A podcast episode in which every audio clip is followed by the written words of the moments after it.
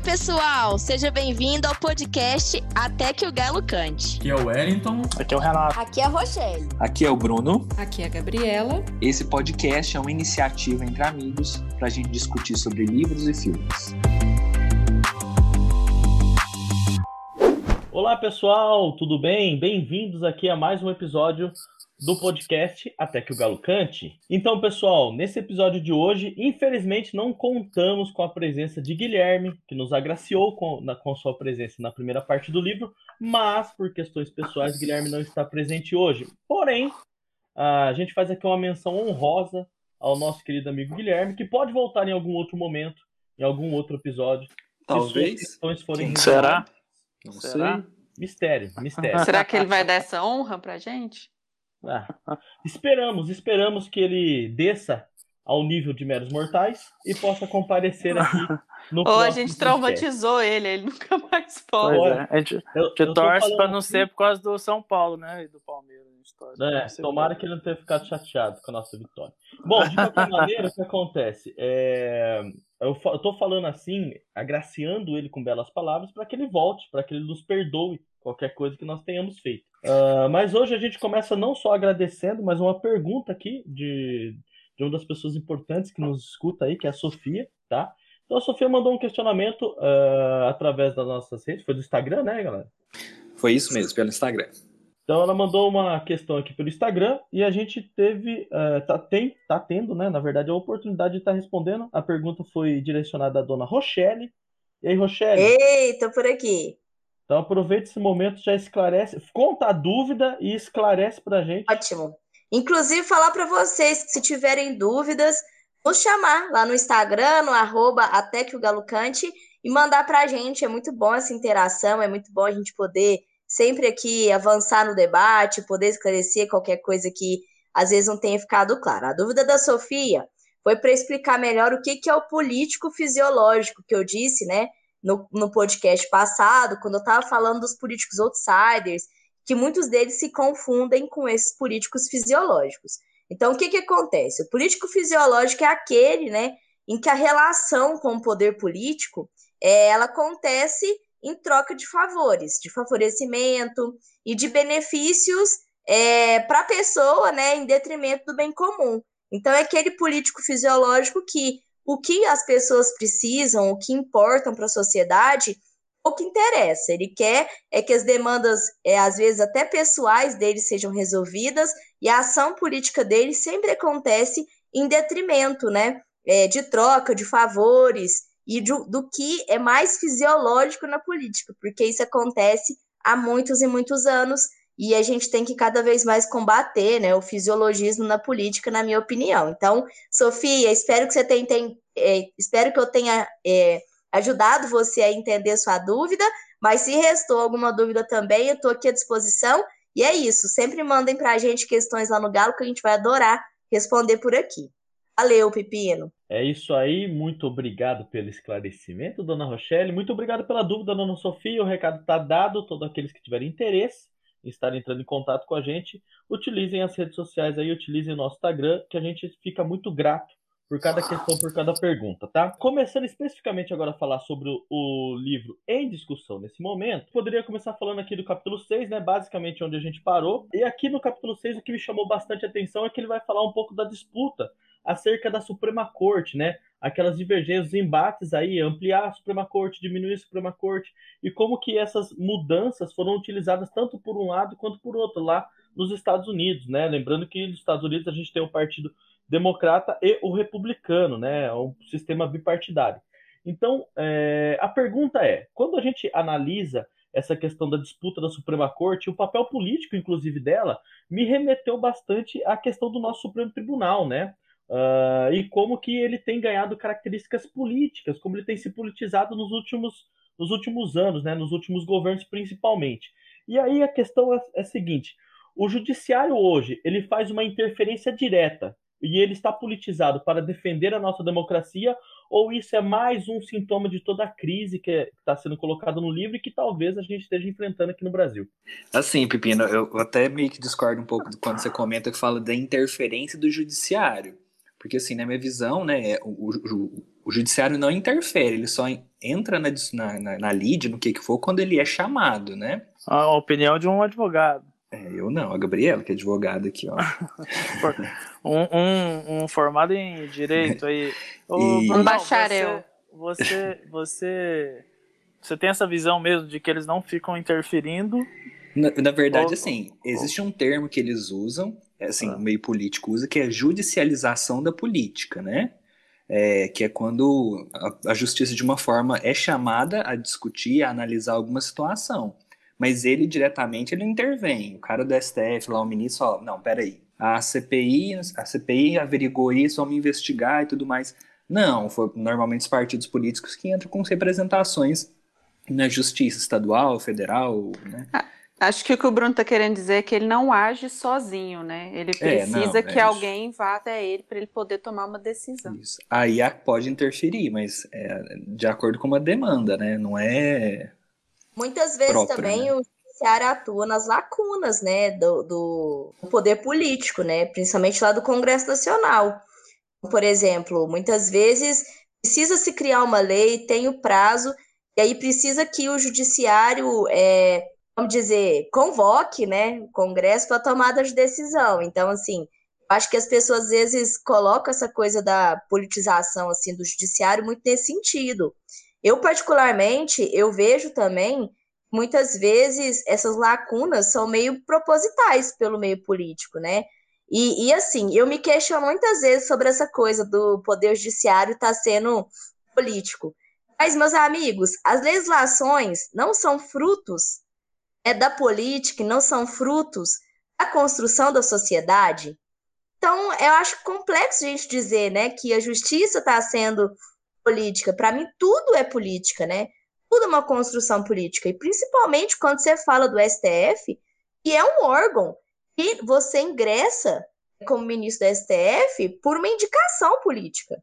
Inclusive, essa indicação política tem que ser é, referendada, né? Tem que ser a pessoa que é indicada, o STF, ela tem que ser sabatinada pelo Senado. Então, para mim, é, essa corte ela também é uma corte que deve atuar, né, para que o, que o Montesquieu, né, falava lá, que é o, os freios e as medidas tal, para que a gente tivesse uma Freios harmonia. e contrapesos. Freios e contrapesos.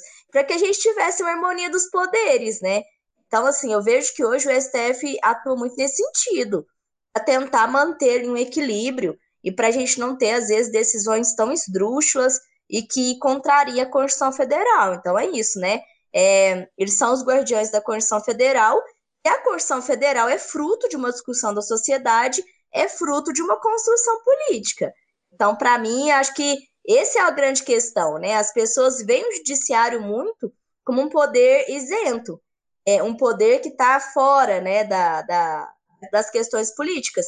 Mas quando eu, eu, penso no STF e quando eu penso que ele é o, o guardião da Constituição, isso para mim é, é, complexo assim de, de ver a dificuldade das pessoas de entender isso. Eu, eu, Mas eu... outra, só, só rapidinho claro. complementando, Renato. outra coisa também que às vezes eu fico refletindo, que eu vejo algumas pessoas reclamando, ah, porque o STF está sendo político. Mas geralmente é quando a decisão vai contra o que ela acredita. Aí, nesse caso, o STF está sendo político. Quando o STF dá uma decisão que a pessoa acha que é o que ela quer, aí o STF está indo de acordo com a Constituição. Então a gente tem que tomar cuidado com isso, que é nem sempre a nossa opinião é o que vale, né? Então nem sempre ele está sendo político porque a gente não concordou com o que ele falou. Exato, e, e, tem um problema no sistema judiciário, né? Não só do Brasil, né? Como é, na Suprema Corte nos Estados Unidos, quando o livro vai trazer assim, que é o posicionamento frente às leis, né? É, a instância máxima tal se posiciona. E algumas pessoas, como a Gabi disse, por não concordarem com a lei, é, acham que eles estão né, sendo políticos, tendenciosos, esse tipo de coisa. Por exemplo, é, tem um, um, ministro do Supremo, eu esqueci o nome dele agora, que ele. Ah, o que foi da, da Justiça Eleitoral esse ano? Qual, do ano passado? Qual que foi? Era o Fux, né? Isso, o Fux não, não, ele é o Supremo. Ele Barroso. É o, o Barroso, isso mesmo.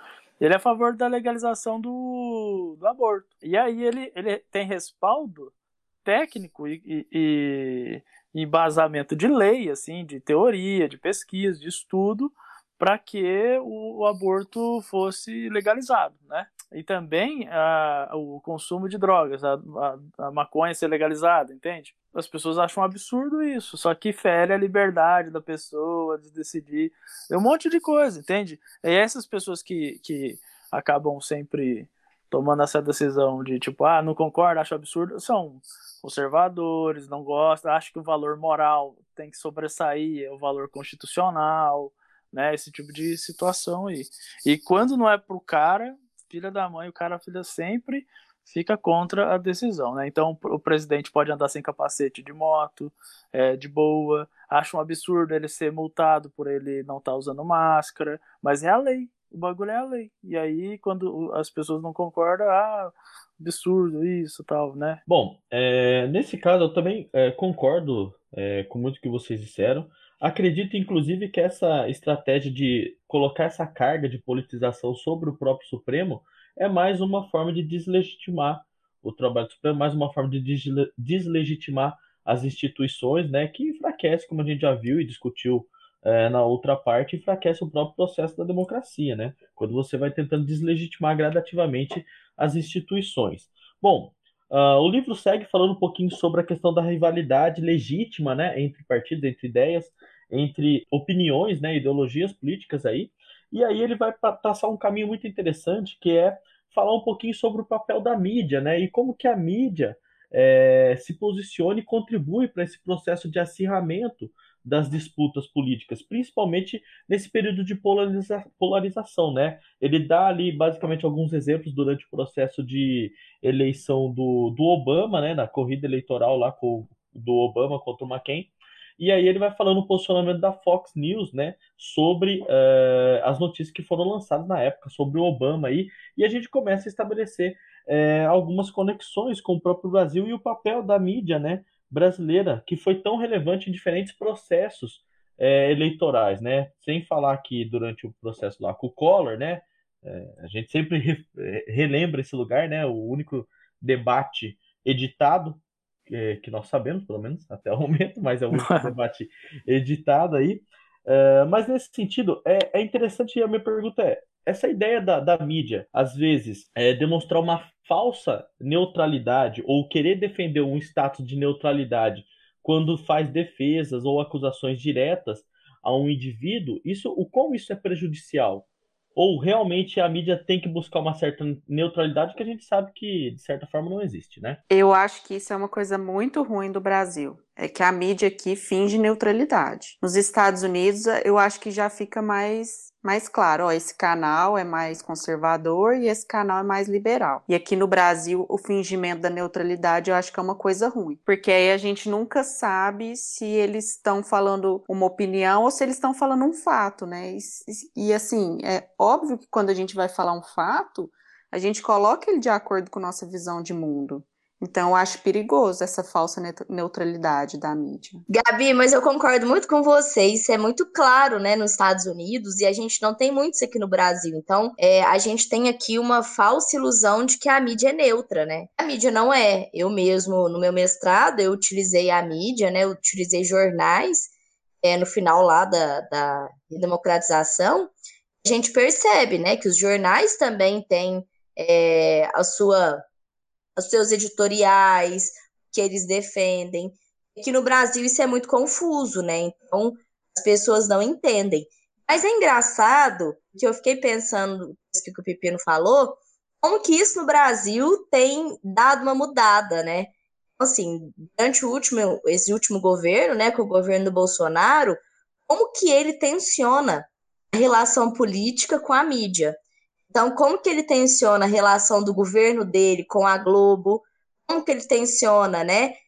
Como que ele é, privilegia a relação do governo dele com certos programas de televisão, como, por exemplo, aí o do Datena, né?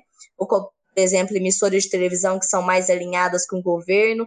E o como que isso impacta até uma decisão que é política e orçamentária, publicidade do governo nesses meios de comunicação, né? Então, assim, eu vejo que isso é, acirrou mais nesses últimos anos. Aí a gente vai vendo né, o quanto que a mídia tem um papel importante, preponderante. Outro ponto interessante também é o processo de concessão pública das TVs no Brasil, né? Muito confuso, a legislação é muito antiquada, é mais do que isso, né? Existe uma proibição para que a gente tenha políticos com emissoras de televisão. A gente sabe muito bem que tem famílias de políticos no Brasil que dominam né, as redes aí de, de televisão, vídeo aí, o Paraná, que tem lá o governador Ratinho e a família dele é dono do sistema né, de emissoras lá no, no Paraná. Então, assim, como que essas relações também da mídia, elas acabam impactando né, as relações políticas. E é por isso que a gente escuta tanto falar, né, que a mídia hoje é o quarto poder, porque ela tem um poder de influência que é muito grande e que geralmente impacta, né, a vida cotidiana das pessoas. Por mais que a gente saiba que as redes sociais, a internet hoje tem vários outros canais, eu quando eu vejo o Big Brother, eu vejo quanto o Big Brother influencia tudo na vida das pessoas enquanto tá passando, eu vejo a potencialidade ainda que a televisão tem e a capacidade que ela tem é de influenciar, né, certos aspectos, certos debates, porque isso também é colocado. Então, concordo com você. Eu acho que aqui a gente tem um sistema é, de, de mídia, né, no Brasil muito conturbado com relação a essas posições políticas. A, a mídia brasileira, na verdade, a mídia como toda tem um fator a mais, né, em relação a, a não só influência política, né, de provocar isso, de trazer a,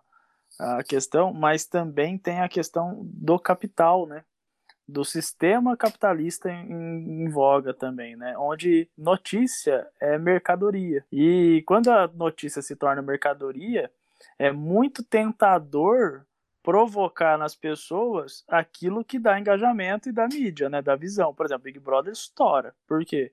Porque vê a, a, o ser humano, é, né? O que é o mais. Lembra o Harari, quando a gente estudou ele, o Sapiens? Que fofocar é uma das, uma das dos artifícios mais é, que contribuíram mais para nossa evolução, né? Para nossa, pra é, é nossa... é muito antigo, né? Exato, para nossa relação social e tal. E a, o Big Brother é, é aquilo que o ser humano naturalmente gosta de ver, que é saber das pessoas, interagir um nível de, de experiência com as pessoas num nível muito íntimo, né?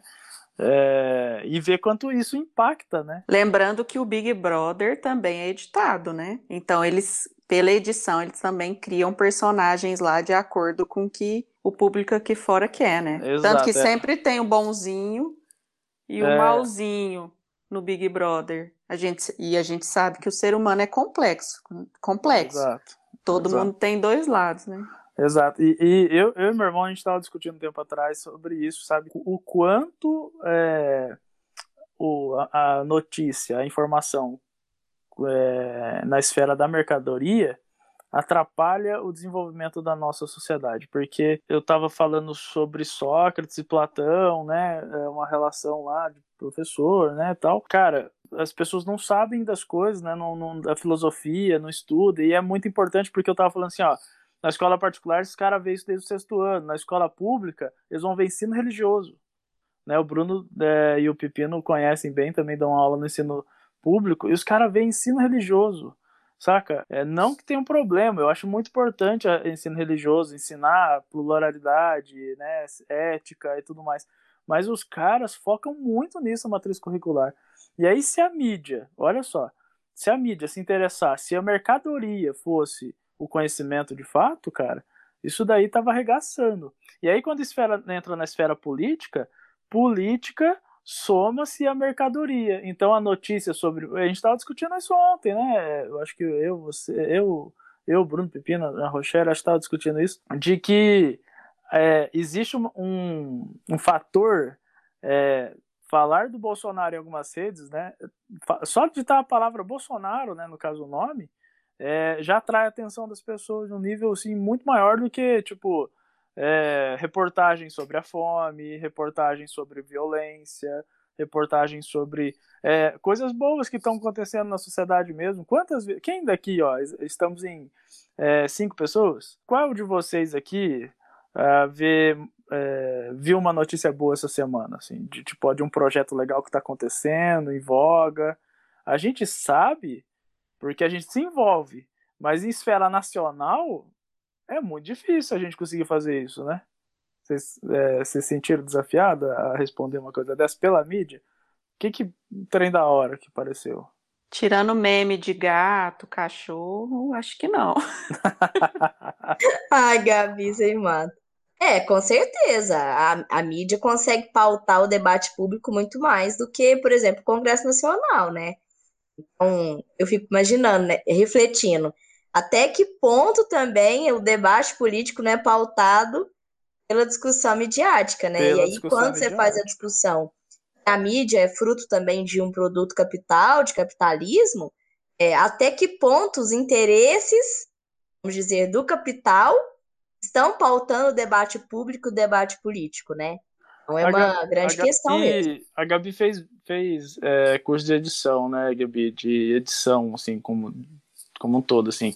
É, tem uma tem algum tipo de, de esquema assim que é montado para organizar a informação durante, de, durante a apresentação de algum vídeo, novela, filme ou jornal? Ah, tudo é montado, né? Tudo é pensado, tudo tem um, porquê de estar ali, né? Eu não cheguei a trabalhar em TV, mas assim, o pouco que eu vi, e assim, né, não trabalhei diversos anos, né? Mas assim, dá para você montar, dependendo do material que você tem, dá para você montar do jeito que você quiser. Dá para você pôr a pessoa boazinha, dá para você pôr a pessoa mal. Você vai fazendo um jogo ali de palavras, né, de frases, e você monta do jeito que você quiser. Tanto, não sei se vocês já, já viram é, um vídeo muito bom do Trump só falando é, China durante a campanha. Não, e aí, com isso, mostra tanto que ele tanto que ele estava focado em falar mal da China e não sei o que da China. É muito interessante. Você vê essas remontagens aí de, de discurso, essas coisas, dá para ver bastante como que a edição funciona. É, eu e a Rochelle assistimos Man, a Monkey. Quem assistiu? Eu não. Tá na Netflix lá, é, foi concorreu ao Oscar e tal. É, ele vai mostrar como uh, o cinema hollywoodiano influenciou negativamente a presidência dos Estados Unidos. E aí ele se inspira, né, o Mank, que é o escritor do Cidadão Kane, ele se inspira nesse fato. Inclusive um amigo dele, roteirista, é, se mata por estar tendo que é, construir vídeos e filmes, propagandas, focando em é, diminuir um candidato à presidência, sabe? Tipo, transformar ele no malzinho que a Gabi tava falando. Então, assim, e o cara, né, vai atrás do, do amigo tal, acha que se livrou, mas o cara mesmo assim consegue se matar. E aí é, é, é esse fato inspira a história do cidadão Kane, assim, né, do, da, do, do poder da mídia sobre a política e sobre a sociedade, assim. E estamos falando de Hollywood, né? É, até não tem nada a ver, não, mas a gente tem medo de tubarão. Isso vem muito do filme. Porque, assim, sim. ataque de tubarão é uma raridade na, na natureza, tirando pontos específicos. É. Mas eu vou na praia, quando eu entro no mar, eu penso assim, nossa, posso ser atacado por um tubarão. E nem deve ter tubarão onde eu vou. Então, isso é uma construção do cinema, esse medo do tubarão que vem muito do filme, né? Ah, na piscina, a gente fecha o olho, imagina o tubarão atrás da gente. E tanto uma música que você gente, coloca no, no Rio Grande, no vídeo, pode mudar completamente. Uma, você pôr uma, uma pessoa falando uma coisa com uma música mais emocional, aí se emociona. Exato. Aí se você põe mais uma, uma música um pouquinho mais animada, já muda, você já sente o discurso de outra forma.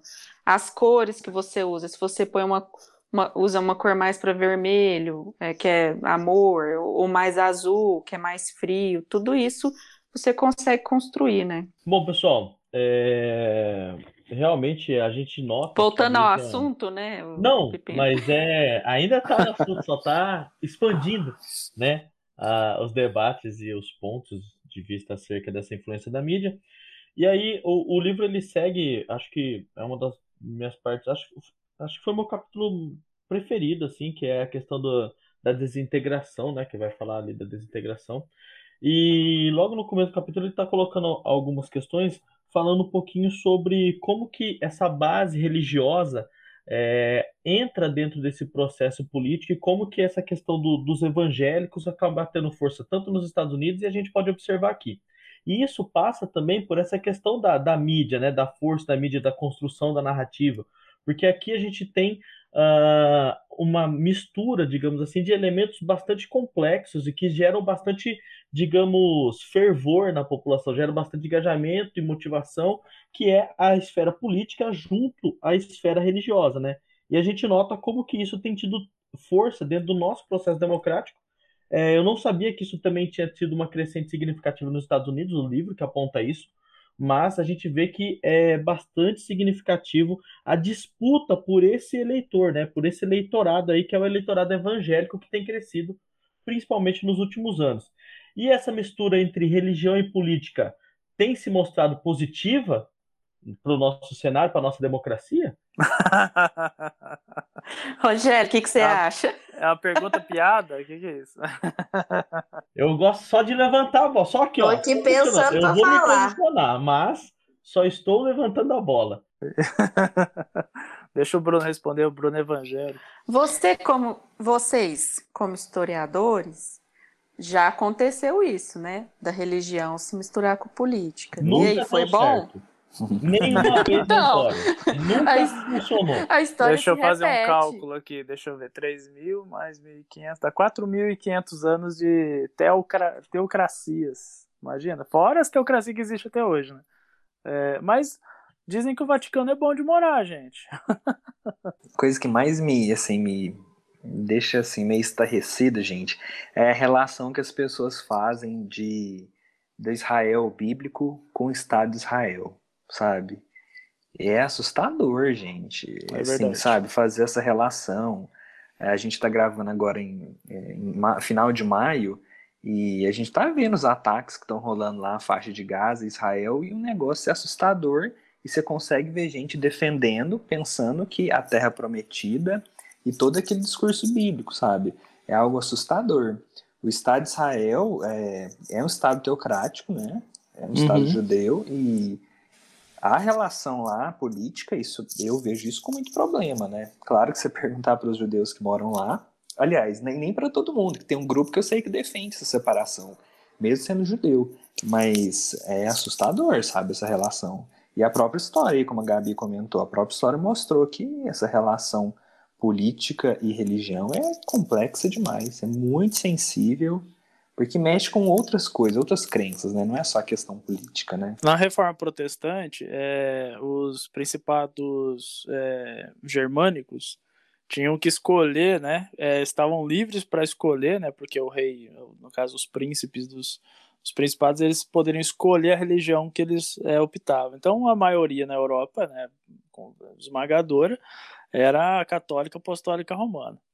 Só que eh, depois da reforma do Martim Lutero, depois João Calvino, anglicana e tudo mais, é, os principados podiam escolher. Só que o príncipe, ao escolher uma religião, se ele quer luterana ou católica, toda a população tinha que ser convertida àquela religião.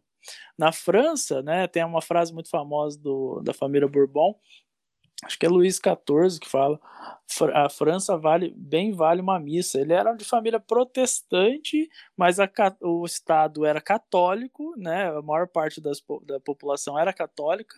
Então ele faz a conversão para a Igreja Católica, né? Então ele é batizado na Igreja Católica. Eu não sei se foi Luís XIV. É, e teve uma, uma noite muito sangrenta, muito violenta, uma, assim, um absurdo da história, né? É, mais, um, mais um tipo de absurdo da história onde teve a noite de São Bartolomeu, onde teve uma caça aos protestantes no país, né, na, principalmente Paris. As pessoas saíram, católicos saíram caçando protestantes, né? É por uma decisão política, cara, saca isso? De matar pessoas mesmo. Né? É uma coisa bem absurda. O Henrique IV, porque. O Henrique IV. Ele, é isso, foi no casamento dele, foi todo montado, todo o esquema para acontecer a, a, o massacre de São Bartolomeu lá. Olha só. É, acho que é, um, um problema da religião é que ela não lida bem com a pluralidade, né? Das pessoas, das ideias. Então é bem perigoso misturar com a política, porque a política tem que abarcar todos os tipos de cidadãos que tem no, no país, né? Não é só o, o que segue o seu. Eu, eu, eu acho que a religião tem dificuldade de lidar com isso e de não querer impor. Eu não, nunca vi assim. Um, é igual a gente vocês viram, né? A história não tem uma religião que se misturou com política e não quis colocar suas próprias ideias como leis, né? Eu, eu nesse, nesse caminho que a Gabi está falando, eu concordo muito com isso que ela disse, e eu acho que tem uma coisa muito preocupante também, né? Que é quando a moral sobrepõe as questões até constitucionais, né, legais, as discussões. Então, assim, isso é muito é, preocupante. Eu acho que tem uma outra questão também, né? É, as religiões, e aí, sem generalizar nenhuma delas, mas elas entenderam que dentro da política se pauta muita coisa, principalmente questões comportamentais. É, e aí, quando a gente vê, por exemplo, é, no BNCC ser proibido de falar de questões ligadas a gênero, a sexualidade, a gente vê que muitas vezes decisões políticas pautam comportamentos. O que é muito contraditório no Brasil, que a gente tem umas altas altos âmbitos né, de exploração infantil, altos índices né, de estupro em crianças, e a gente sabe que muitas vezes essa orientação feita no âmbito escolar ajuda essas crianças a saírem ou denunciarem essa situação. Então, assim, a gente vê é, isso acontecendo, mas para mim tem um outro debate importante quando a gente fala dessas questões que passam aí das relações políticas e das, das religiões, enfim, mas é uma guinada, né, para uma política conservadora. Então, isso também é outra questão que a gente tem que refletir, né? É, até que ponto essa guinada e essa influência né, das relações religiosas com a política não estão levando a gente para uma guinada muito mais conservadora em vários aspectos, principalmente aí com relação às questões é, ligadas né, a, a, às homossexuais, né, a comunidade LGBTQIA+, o que também é contraditório, já que o Brasil é um dos países do mundo, é o país do mundo que mais mata travestis, que mais mata trans no mundo. E a gente esquece que a política, como a Gabi diz, ela tem que ser plural. A política tem que ser para todos, né? Então, assim, a gente pode ter opiniões, mas a gente tem que é, buscar ali atuação política o que é melhor para toda a sociedade. Então, acho que tem vários debates que se desmembram quando a gente faz essa reflexão sobre religião e política, e eu acho que a gente tem que refletir mais sobre isso. Eu acho que é um ponto que a gente tem que refletir até da própria atividade religiosa, né? Até, até que ponto também é, é ela não influencia muitas vezes uma pessoa que está numa condição muitas vezes até de vulnerabilidade, é, de não conseguir às vezes fazer uma reflexão muito ampla, né, da, da representatividade política, enfim. É um debate complexo, é, acho que não dá para a gente aqui, em poucos minutos, aprofundar nele, mas eu acho que é um debate que a gente tem que cada vez mais fazer. Bom, só me colocando um pouquinho aí, é, já que eu levantei a bola, né? Eu acho simplesmente absurdo essa relação. É, no século XXI, sempre faço uma indicação aí é, de um canal que é o Tempero Drag, não sei se alguém já viu no YouTube, incrível. E a Rita, Dona Rita Von Hunt, que faz a, a, Maravilhosa. A né? E o debate, ela fala que é impressionante que um livro da Idade dos Metais, com todo respeito ao livro, né, a Bíblia no caso, é, paute o nosso comportamento, paute nossas relações políticas, né, do mundo tão complexo e tão diferente que é aqui no século XXI em relação àquele mundo que a gente viu lá atrás, né? Exato, eu acho um absurdo também isso daí. É, é século XX, XXI, o, o é, é uma lei, por exemplo, aquela menina que foi estuprada e estava grávida, né, 10, 10 anos de idade, e fanáticos religiosos, né, é, achando um crime aquilo, velho, saca? Ela, é, um direito a, daquela criança. O aborto. É, um uhum. direito daquela criança abortada, daquela criança, a gente estava focado naquilo. E eles achando um absurdo aquilo lá. É, então, assim, olha a contradição, né? Estamos no Estado laico, isso me mata, cara, de saber que tem. tem é, a religião tem que passar disso, né? Ultrapassar a Constituição. É, nossa, um Estado laico em que todo órgão público, né, todo, por exemplo, na Câmara dos é. Deputados tem uma cruz bem em cima do, do, plenário, né, assim, da mesa diretora. Então, assim, é. É, é isso, que, eu, é, é isso que é o, o que me mata, cara, porque eles acham que religião é ética. Entende? E a ética está ligada a, a, leis, né, a regras e, e, princípios, né? E, mas eles acham que parte de lá. Nossa, Nietzsche estava totalmente certo, gente. A ética moral, a judaica, a judaica é, cristã, assim, é um fardo para a humanidade, assim, velho. Pelo amor de Deus. Então, dando, pessoal, dando continuidade, a gente estava falando então sobre toda essa questão política, né, e o envolvimento religioso. A gente já tinha visto no Sapiens que, como assim, como a Gabriela também é, ressaltou aqui, a ideia do monoteísmo tem grande dificuldade para lidar com a pluralidade, né? O politeísmo lidava muito melhor com essa situação. As matrizes religiosas predominantes no mundo hoje são monoteístas e isso é, inclina, né, ou gera uma inclinação à dificuldade de lidar com certas pluralidades, principalmente dentro do âmbito religioso e que tem se misturado e se pautado muito também no âmbito político, né? E isso agrava é, as relações de, de poder, de disputa ali e a polarização que a gente tem visto, né? Uh, continuando falando um pouquinho sobre esse assunto, já caminhando ali para a parte mais importante, que é como salvar essa democracia, a gente já vai chegar nessa parte, mas dando continuidade, a gente pode observar também essa ideia do comportamento antissistêmico, né, que é bastante ressaltada aí no livro e que envolve tanto essa questão da mídia, a ideia de polarização, junto ao próprio comportamento religioso, como que a união desses elementos conduziu os partidos políticos é, nos Estados Unidos, como é apontado aqui no livro, mas se a gente parar para pensar, pode se refletir também aqui no Brasil, a, a basicamente buscarem um eleitorado a qualquer custo, e isso reforça esse comportamento que o autor coloca como comportamento antissistêmico, onde você vai deslegitimar todas as instituições, você vai colocar tudo em xeque, tudo em dúvida. A moral que deveria ser condu é, é, conduzida, a moral política, é pautada nos valores religiosos. Então, tudo isso impulsiona esse comportamento antissistêmico aqui, que tem gradativamente corroído né, é, a nossa democracia, que aos poucos vai fazendo aquele papel de destruição das instituições e dos órgãos democráticos aqui. Beleza? Uh, o que no livro é apontado como a tal desintegração, né, que vai gradativamente ocorrendo aí.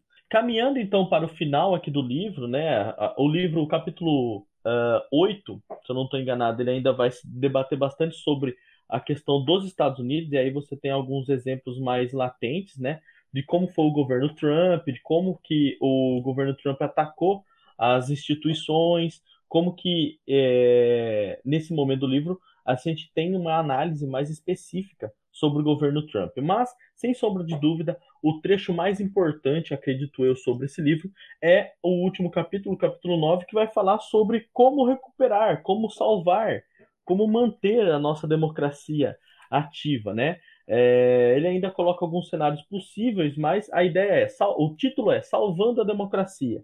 E aí a gente vai começar a falar um pouquinho sobre a perspectiva, mas não só da democracia norte-americana, que é, querendo ou não, uma grande economia que acaba influenciando nas outras democracias pelo mundo. O próprio autor coloca isso que a, a luta e muitas vezes a interferência norte-americana em prol da democracia, e aí cada um posiciona se isso é positivo ou não. Mas é, essa interferência norte-americana em prol da democracia em outras nações muitas vezes manteve é, as estruturas democráticas salvas, né? É, o autor coloca isso e aí cada um vai ter seu posicionamento sobre se é positivo ou não essa interferência internacional norte-americana dentro das políticas de outros países, né? Salvando a democracia ou não, você tem aqui a intervenção de um país. O que é imperialismo ou o que é salva salvação? Exatamente. Aí a linha é muito próxima, né? Do que, que a gente está falando, né? É, de que tipo de intervenção e qual é o fruto. E o benefício da manutenção dessas democracias vem para esses países, mas qual é o ganho norte-americano em relação a isso? Tá? Eu vou falar de novo para quem está escutando assistir o documentário Guerra do Vietnã. Eu, minha opinião é essa. Todo assiste, podcast depois, ela recomenda. É, assiste, depois tire suas próprias conclusões. Qual documentário mesmo, só para confirmar? Guerra do Vietnã. Ah, beleza. Anotei aqui, ó. Nossa, eu, anotei lá na, na primeira vez que ela falou. É, na primeira vez. Uns 15 podcasts atrás. Bom, ó, É, falando então sobre a ideia de salvar a democracia, ele coloca a necessidade de a gente criar algumas regras, né, para proteger a base democrática e fortalecer as regras é, para que a democracia seja protegida. E uma das estratégias apontada pelo autor aqui é a criação do que aqui no Brasil tem sido chamado de terceira via, o que não tem se efetivado, mas assim, a criação de conglomerados, de grupos, de união, de diferentes ideias, em prol, mas que ainda assim lutam em prol da democracia. E como que vocês veem isso no Brasil? Existe espaço para tal? É realmente necessário que existam grupos fazendo concessões e lutando em prol da democracia, mesmo com divergências de ideias, ideologias e condições e construções políticas e econômicas? Eu vou jogar uma bosta aqui, é, a Rochelle vai comentar. É, o Lula e o Fernando Henrique Cardoso se encontraram essa semana, gente, para fazer um, um chamichurri lá, massa. É, não é isso? Não é isso que seria? Uh, comentem, por favor. Eu acho que é a única saída para tirar a gente do buraco que a gente está.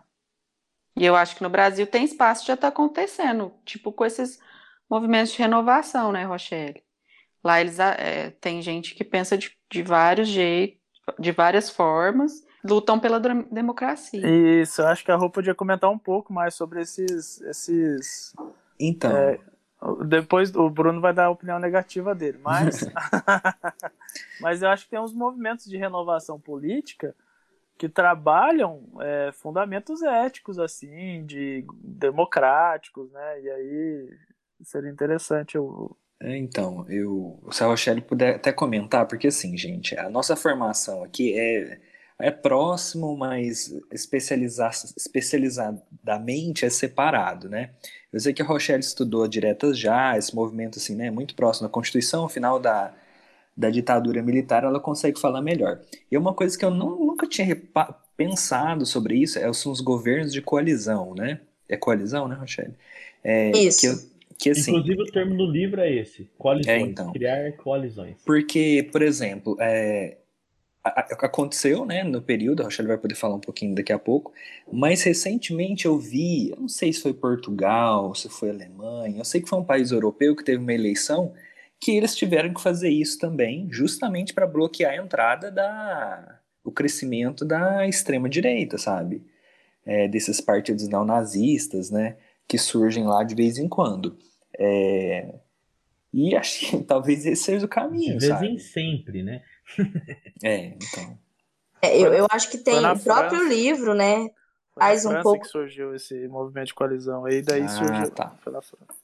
O próprio livro traz um pouco, né, desses governos igual do, do, do Bolsonaro, que a gente está tendo pelo mundo, e ameaça que eles a democracia, né? Então eu acho que esse é o principal ponto, assim. Tem uma tabela Quando, aqui, né, de governo. É, no final, é. aí tem uma avaliação, né, que você vai fazendo para ver se o, o, governo é, ameaça a democracia ou não. E se você pegar, você vai ver que em vários aspectos o Bolsonaro apresenta, né, riscos para a democracia. Inclusive, as últimas declarações dele, né, falando do exército, é, a manifestação, manifestação, né, até, nem sei como que chama isso, mas feito hoje, né, com as motos, e até mandei vocês lá no grupo nosso do WhatsApp, mas o quanto que a história se repete, né? Então, assim, a gente tem imagens do Mussolini fazendo algo muito parecido, né?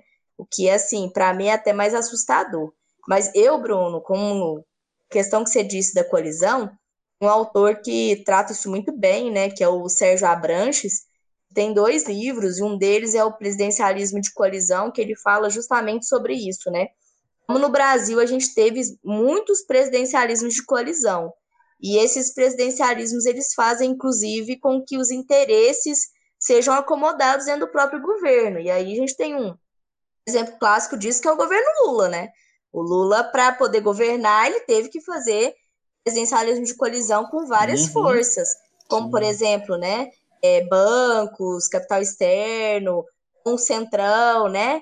E assim, eu particularmente gosto muito de analisar o movimento do centrão, porque eles são, né, é, muito de coalizão, né? Para quem tá, tá às é, vezes com mais é, chances, né? Eles são os fisiocratas, os fisio, fisiológicos lá, né? Muitas vezes sim. E, e uma coisa que eu acho interessante, né, dessa movimentação que está acontecendo, é ver, né, pessoas diferentes conversando. Então, o que aconteceu essa semana para mim do Fernando Henrique Cardoso com Lula é uma demonstração disso.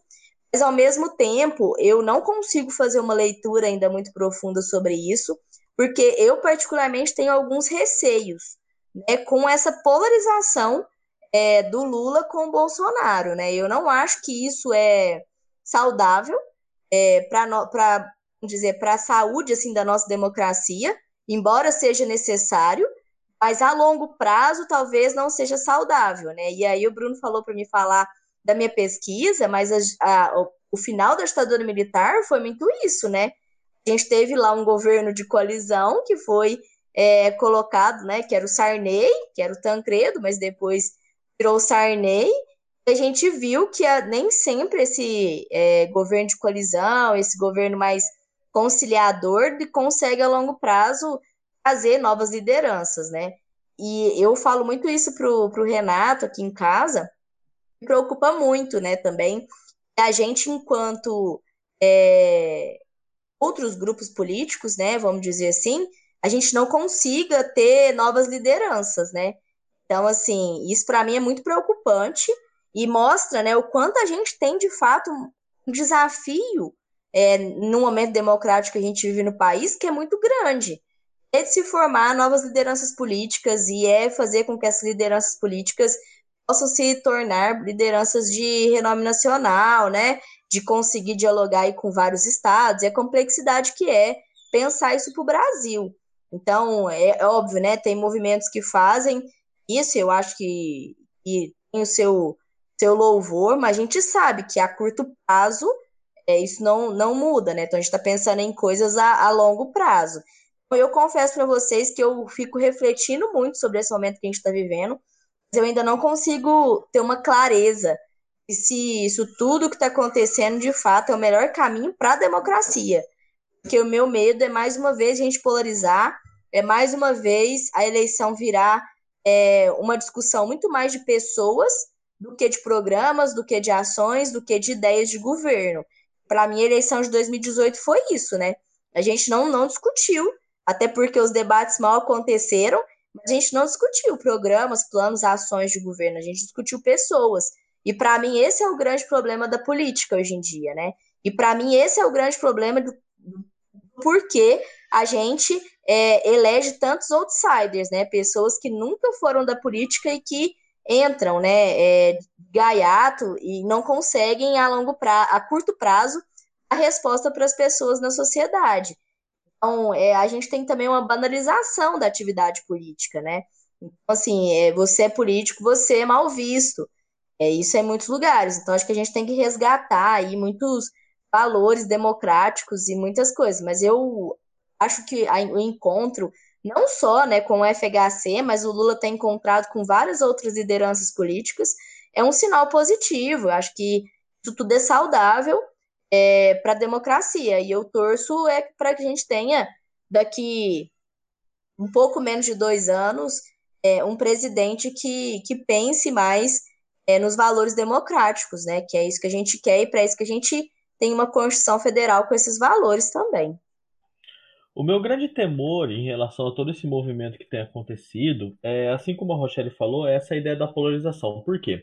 No próprio livro, uh, tem um trecho em que ele vai defender e vai falar que uh, o Partido Democrata ele não poderia se comportar igual os republicanos no sentido de, é, de criticar, de questionar o jogo, de tentar derrubar a estrutura. Né? Existe muito aquela ideia de, olha, ele faz errado, vamos fazer também para tentar combater ele, para não ser um cordeiro, né, enquanto ele está fazendo as coisas por fora. E eu acho que o grande problema de uma liderança política como o Lula é, nesse momento é talvez a possibilidade de cair exatamente nessa questão de você retrucar o Bolsonaro com as armas utilizadas por ele, e isso prejudica demais a nossa estrutura democrática. Você se equipara ao comportamento daquele antidemocrático para derrotá-lo, mas a médio e longo prazo, como o Rochelle colocou, qual é a consequência desse ato para o nosso sistema democrático? Essa é a grande preocupação. E aí eu coloco um pouquinho, porque o Bruno sempre critica me, é, essa questão, um pouco da minha discordância ao nosso possível terceiro candidato aí, olha, seria o Ciro olha. Gomes, tá? E aí eu falo por que, que o Ciro Gomes, para mim, ele erra na estratégia dele. Ele erra na estratégia dele porque, em vez dele se mostrar uma via de coalizão, de discussão e discutir debate e projeto, ele está utilizando exatamente a mesma ferramenta do Bolsonaro. Ele deslegitima instituições e deslegitima o seu adversário. Ele trata o seu adversário político como seu inimigo, ele bate de um lado, bate do outro, e nesse sentido ele prejudica a construção democrática e a própria construção de uma terceira via que poderia se pautar em projetos, que poderia se pautar em construção política. Então, quando ele não faz isso e, e fica no Instagram ou fica em outras ferramentas apenas batendo de um lado ou do outro, isso só reforça essa conduta de polarização. Tá? Isso prejudica a democracia e não faz com que ele cresça enquanto político. Pino, posso só fazer uma parte para claro. aproveitar a sua reflexão? Mas assim, às vezes eu fico refletindo também se não faz isso para se encaixar, né? Porque parece que hoje, se você não é do lado A, do lado B, você não serve. Então, assim, ou você polariza ou você não tem lado, né? Eu acho que isso é muito, muito ruim. Então, talvez, né, essa coisa toda que esteja acontecendo com outros candidatos é para tentar achar o vácuo, né? Achar, assim, é, o caminho nessa, nesse fla-flu, assim, nessa briga polarizada, né? Não, concordo plenamente. É o que eu falo. Ele busca uma identidade e, a constru... e abrir um espaço para coexistir com essas duas grandes forças políticas, mas eu acho que ele peca. Porque eu vi algumas entrevistas, inclusive uma entrevista recente dele, falando um pouco sobre projetos é, de construção, uma ideia de coalizão, uma, uma entrevista mais ponderada, que é difícil vindo do senhor Ciro. É, e aí você tem, quando ele se propõe a fazer isso, você vê que ele tem uh, uma possibilidade de construção muito sadia nesse espaço, nesse ambiente. Mas a questão é que você falou, qual é o Ibope, né? O Ibope tem sido a polarização. E ele cai nessa, nessa armadilha, porque isso para mim é uma armadilha. Né? Uma armadilha porque ele vai é, cair no discurso de polarização, ele vai ser engolido pelas duas maiores frentes polarizantes. E, e nesse sentido, por enquanto, a gente ainda tem tempo né, até a corrida eleitoral do próximo ano, mas nesse sentido ele vai gradativamente contribuindo para a destruição do nosso sistema democrático. Porque qualquer resultado, conforme a polarização se agrava, qualquer resultado na urna pode ser duramente questionado por um lado ou pelo outro. Então, eu acho que a discussão dele deveria ser pautada muito mais no projeto e para afastar e respeitar o seu adversário como adversário político, não como inimigo e aí sim buscar uma legitimidade maior dentro do processo democrático da própria eleição. Mas... Aí é que tá o problema. O inimigo é o Bolsonaro. É a mesma coisa de ser é... Não, mas quando você coloca ele como inimigo, você está usando a mesma arma que ele. E você mas, cara, a democracia como um todo. Esse é o problema. Não tem debate com ele. Não tem amizade. É a mesma coisa, entendeu? Não tem, não tem tipo, Sim, um respeito. É, é evidenciar essa respeito. ideia. Você, quando você se posiciona democraticamente, você evidencia a atitude antidemocrática do outro. Agora, quando você é antidemocrático com ele, você deixa o eleitor na situação de os dois são dois antidemocráticos, é, grossos, ignorantes, e vão discutir no mesmo nível. Eu sei que dá raiva, mas a visão, para mim, eu entendo é, ele é basicamente antidemocrático, ele é muitas vezes um ignorante no debate, mas é, é isso deve ficar, isso deve ser evidenciado pela sua capacidade democrática, que é, é oposta dele, entendeu? É isso que eu vejo quando a Folha dá ainda um tratamento pro Bolsonaro, né? Manchete, da jornal, da vazão, essas coisas assim, com, com um nível de, de respeito, né? De um cargo de presidente, apesar dele ter feito né, a Folha de São Paulo, assim, só apanha dele, né? Todo comunicado dele é o jornalista é um bosta, o jornalista é um bosta. E você vê muito jornalista tratando ele ainda com, com respeito, assim, a contragosto, mas trata com respeito, cara. E isso que é, é, às vezes é a questão que você falou, né? Desse tratamento, né? Só que é bastante complicado. O, e eu acho ainda que eu, esse, esse, o que a Rochelle falou de posicionamento, acho que passa por essa questão da mídia ainda, sabe? E é por isso que esse livro, o outro Ruptura que a gente leu e os outros que a gente está lendo, fala muito da mídia. Porque Porque parece que é isso que dá vazão, saca? É isso que dá vazão à, ideia. Se você é o cara que é, sou democrata, sou justo, bonitinho, certinho, certinho, tal, tal, tal, é, posiciono, falo bonitinho, legal, mano, parece que você não é escutado, parece que o povo quer, quer que o pau quebre mesmo, tá ligado? Uma coisa bem estranha mesmo. Bom, caminhando para o nosso encerramento aqui, é, a gente chegamos ao fim dessa obra muito interessante.